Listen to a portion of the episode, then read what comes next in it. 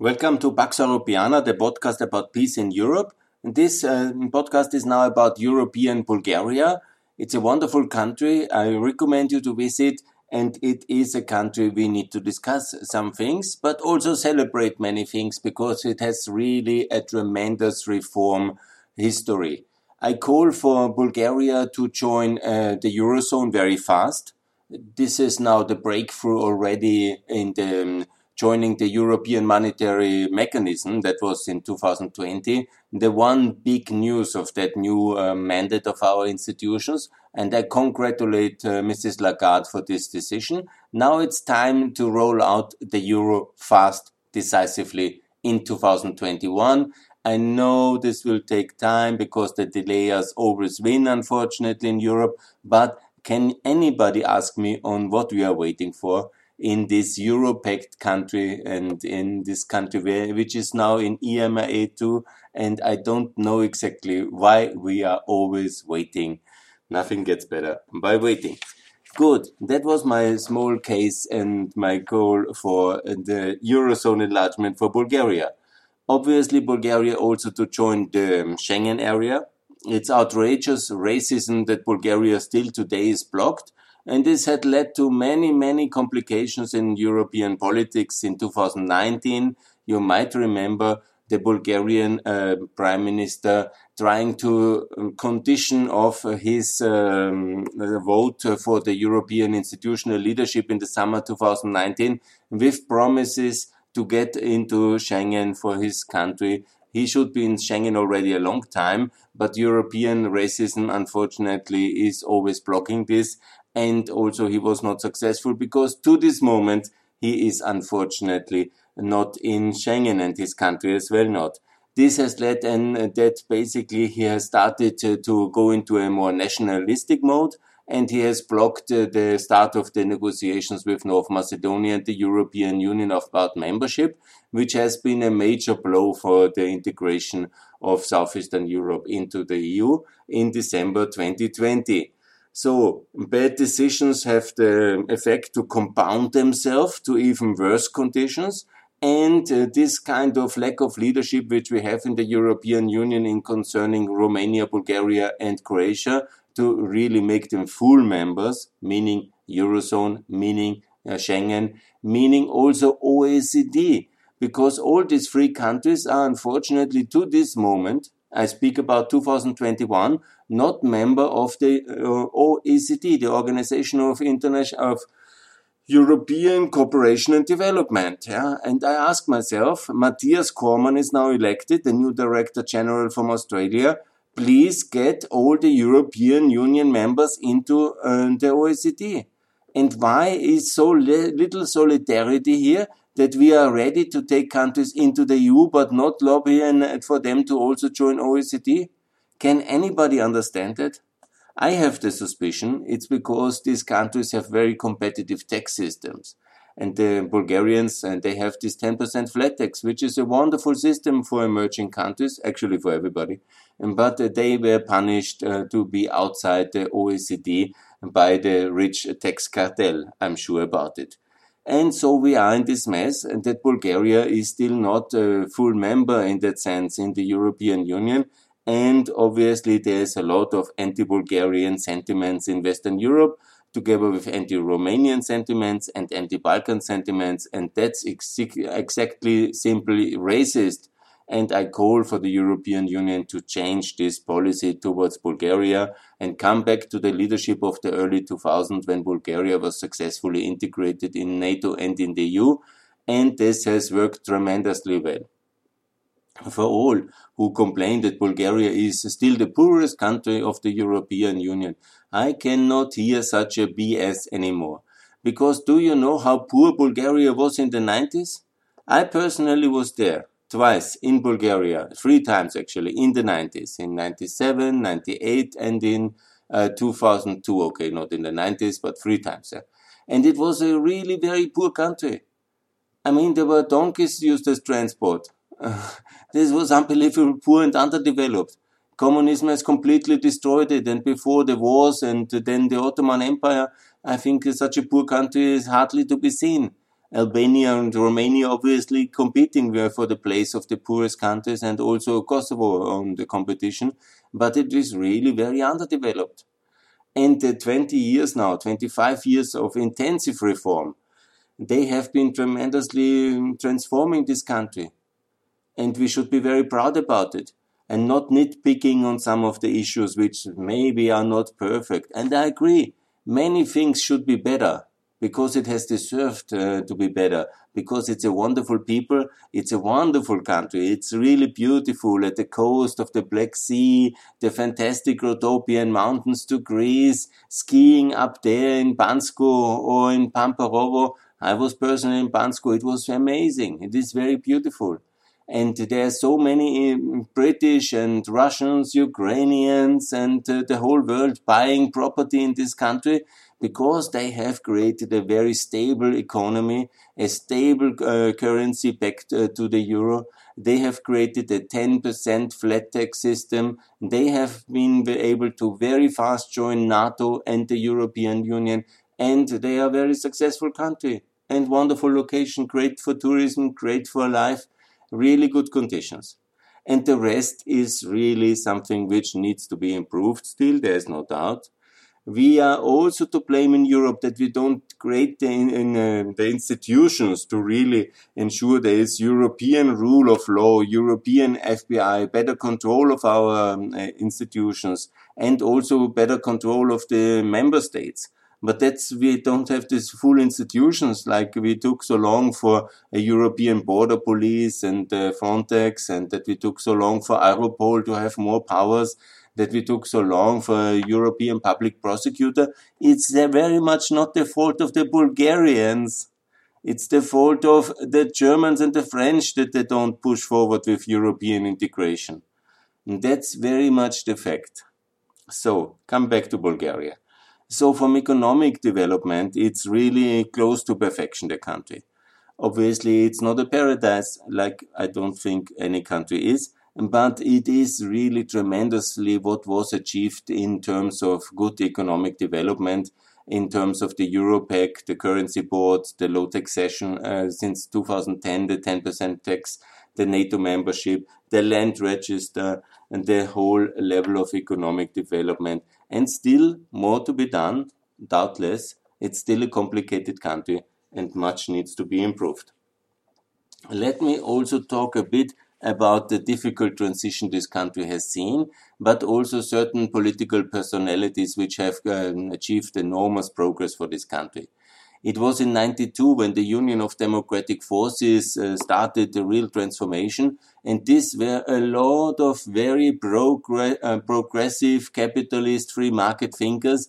They really uh, re- restituted property in the clearest possible form in Eastern Europe. When you want to look for example of property restitution in Eastern Europe, it's Bulgaria. Very well done and very successful. There is Prime Minister Berov. It's a very important personality. Unfortunately, then there was a socialist uh, backslash in 95 to 97, and there was this February crisis of 97. Um, but uh, this was overcome. President Stoyanov uh, was uh, able then uh, to have early elections in April 97, and then came uh, the very important and one of the crucial personalities in in uh, Bulgarian uh, reform experience post the Cold War. That's uh, Prime Minister Kostov. He ran the country very successfully in two important ways: reforming the economy, bringing European integration on the agenda, being invited to join NATO and the EU, and he really put um, European Bulgaria on the map. This is an important historic personality for the Bulgarian history and for European history, Mr. Prime Minister Kostov. I was several times in meetings with him. He really, when I was in Bulgaria in my student times and later in the EPP, he is really one of the key personalities in European economic transformation. So we come then uh, to the crucial year to 99. Obviously, the Kosovo War had huge impact on Bulgaria and Bulgaria on the Kosovo War because Bulgaria and Romania they obviously didn't uh, give any flyover permissions to Russia and they very much uh, stayed uh, closer to the Americans and they were also rewarded with this because their clear pro-Western direction in the 90s and their support in the Kosovo war led to the NATO invitation in uh, 2004 and Bulgaria and Romania joined NATO in 2004 and also the European Union in 2007. That was a major breakthrough. But it was no longer Mr. Kostov, but it was then the son of the, actually the former Tsar of Bulgaria. And that's quite surprising. It's, I think, to my best knowledge, the only real spectacular return of um, the former Balkan nobility in Eastern Europe or Eastern European nobility at all. In Montenegro, there was a certain role for the former king's family, but I think in no other country, to my best knowledge, uh, the king, who was uh, as a child, he was a very young person when he had to uh, leave um, Bulgaria uh, when the socialists took over in 46. But coming back then, uh, when freedom came, in uh, 1990s and he had a political role. He was even elected the prime minister in 2001 and he stayed the prime minister exactly four years until 2005. Then was a socialist period. Uh, Stanishev was the uh, prime minister then for five year for four years, and then entered Boris Borisov. Um, Boris Borisov. The name is already very clearly Bulgarian, and he entered the political scene. And to this day, he stayed in political power with two or three smaller interruptions, but he is the dominant political figure of this country since uh, the, since now a decade. It's uh, since 2009, and there will be early there will be elections in April in uh, 2021, and let's see what will be the result if um, Boris Borisov will continue to dominate the Bulgarian political landscape. Obviously, there's like um, also significant protests um, for that's uh, also part of transition economy. There's also not so much progress as I would wish in the level of corruption. Bulgaria is about the same like Hungary, Romania, Bulgaria, Serbia, but it could be better. With such good leadership, I think uh, Georgian style I always mention uh, Bulgaria as a role model for Georgia, but um, absolutely Georgia could also take a look to Bulgaria. Bulgaria could also take a look over and see what uh, Georgia has achieved in terms of lowering corruption and also digitalization and uh, level of transparency. There is also something to be learned from Georgia in that sense. Even significant progress could be made.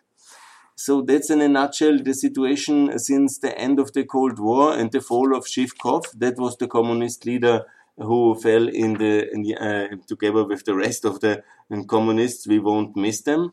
And that's the economic uh, reform uh, story of uh, Bulgaria. What I want to remember and what I want to always um, see the perspective Bulgaria, obviously, as part of the Ottoman Empire, it only broke away fully recognized in 1908.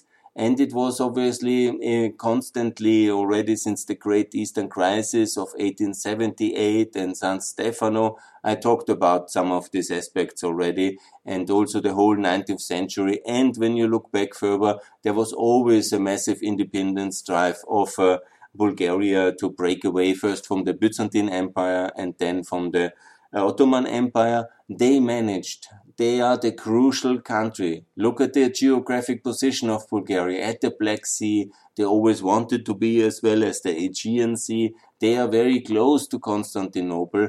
Bulgaria is obviously a crucial transit country, a crucial country for Europe.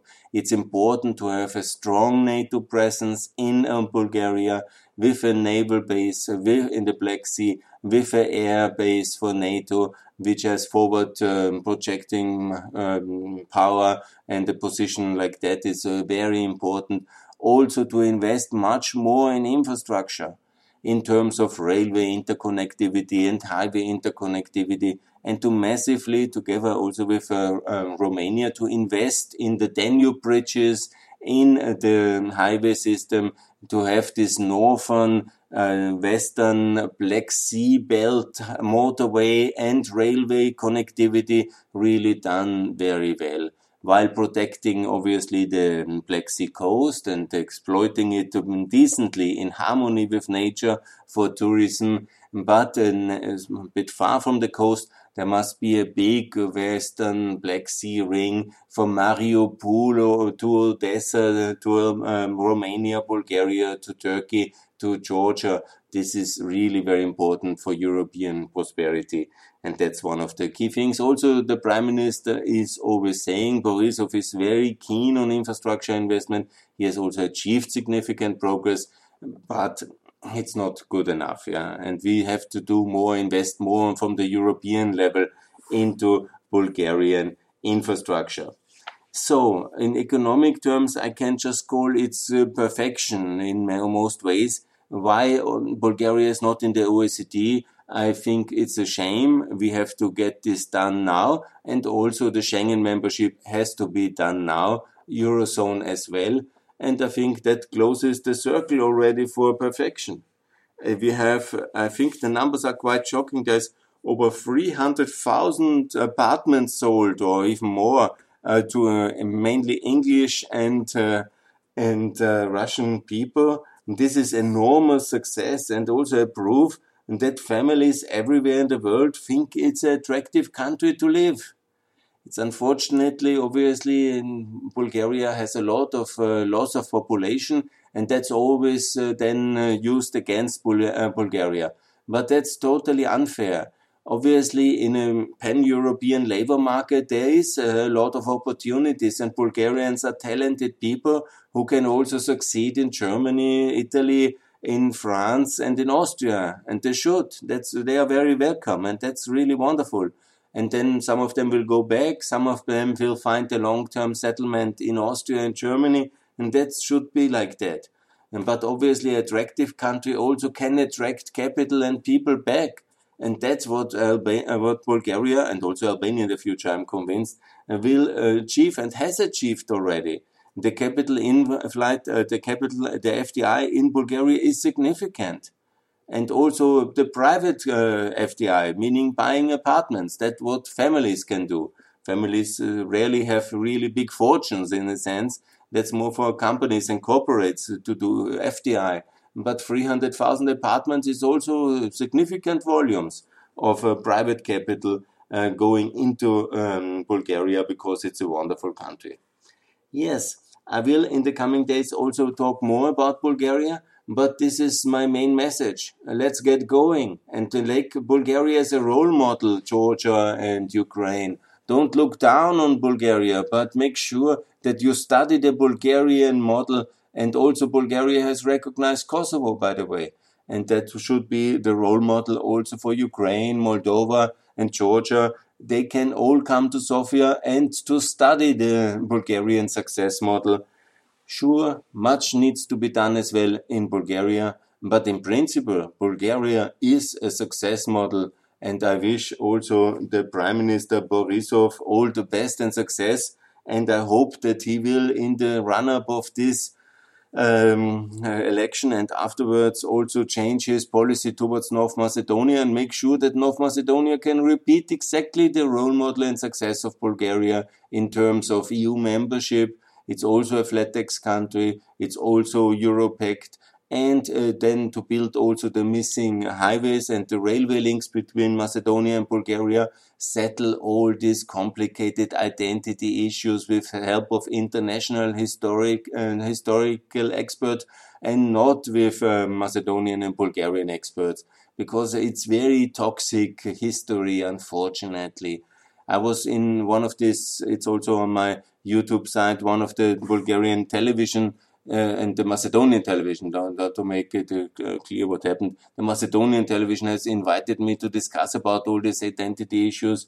It's, you know, it's very complicated when you look back about the Balkan Wars and the First World War, the Second World War, and also the interwar uh, war between Bulgaria and Yugoslavia, these border skirmishes, the terrorism, uh, the um, uh, many, many assassinations, and the killing of the Bulgarian prime minister because of the border conflict and the signing of the treaty with Yugoslavia, the killing of the Yugoslavian king in Marseille in it was in 32 yes, yes and it was uh, so much violence between the two countries in the past, and that is really very difficult.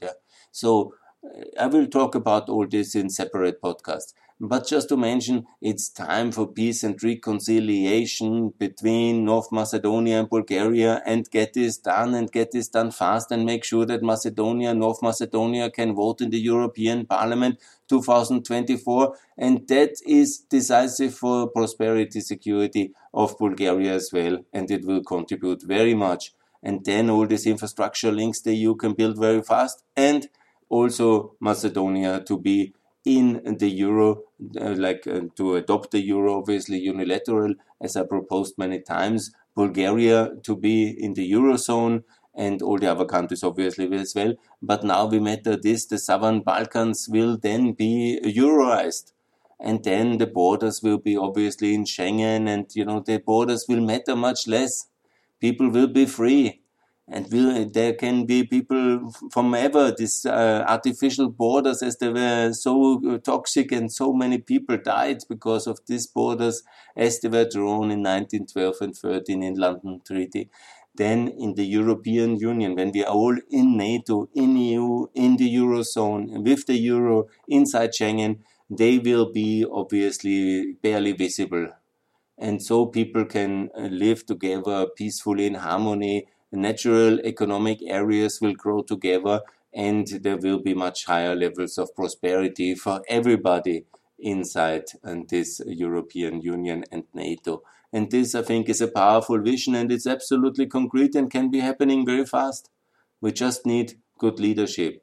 And we need also from the European uh, Union to do what it takes to get this done financially, institutionally, not to block and delay always, as we have done now the last uh, seven, eight years, uh, paralyzed by the fear of Russia and by uh, whatever kind of major conflicts uh, have been coming. Also, Bulgaria was hard hit by the migration crisis of 2015 and all the uh, regional conflicts we have already discussed in this podcast so often.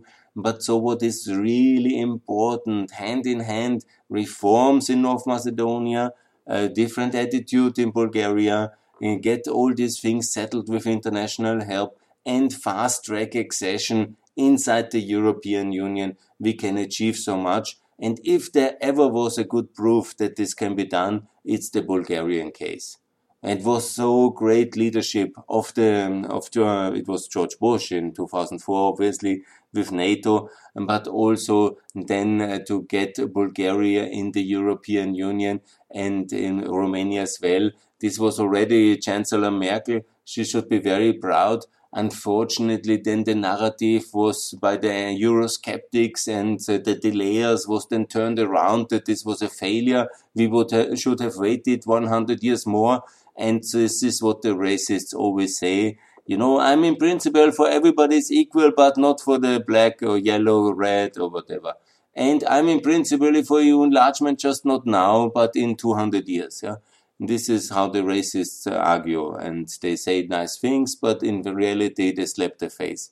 So, and this is um, uh, to be rejected, obviously. So, what needs to be done is the same courage uh, like we had for Bulgaria, Romania. Inside, we can do so much more, and this is proven in both cases. It's extremely successful. All the people who say, ah, in Bulgaria, Romania, a problem, they have mostly not ever been in Ro- Romania and Bulgaria. They know the countries maybe from one visit uh, in the Hyatt hotel, and they have not seen the countries in the 90s. Uh, they have just seen them on television, maybe.